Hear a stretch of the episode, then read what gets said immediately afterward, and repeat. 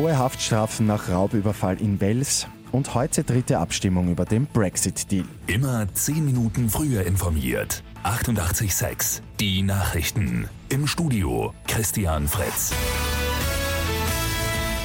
Im Juni vor einem Jahr ist eine Familie in Wels in Oberösterreich im eigenen Haus überfallen worden.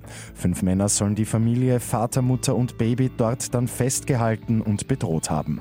Spät in der Nacht sind die mutmaßlichen Täter vor Gericht zu langen Gefängnisstrafen verurteilt worden.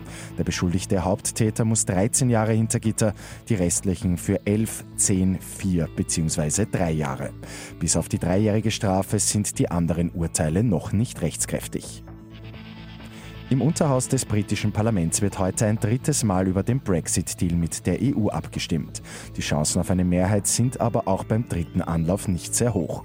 Die Tatsache, dass Premierministerin Theresa May ihren Rücktritt angeboten hat, könnte vielleicht doch eine Überraschung bringen. Auf der anderen Seite aber wird auch über einen Rücktritt Mays spekuliert, wenn das Abkommen auch ein drittes Mal abgelehnt wird. In der Nacht haben rund 20.000 Neuseeländer in einer Trauerfeier der Terroropfer von Christchurch gedacht.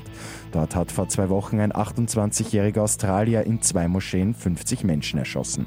Bei der berührenden Feier hat Premierministerin Jacinda Ardern die Opfer gewürdigt und gesagt, dass Rassismus zwar existiere, aber nicht willkommen sei. Und morgen startet der Reblaus Express in Retz in Niederösterreich in die neue Saison. Die gute Nachricht zum Schluss. Gefahren wird mit einer Bahn aus den 1950er Jahren und das Panorama dort im Thayertal, das sucht seinesgleichen. Mit 886 immer 10 Minuten früher informiert. Weitere Infos jetzt auf Radio 886 AT.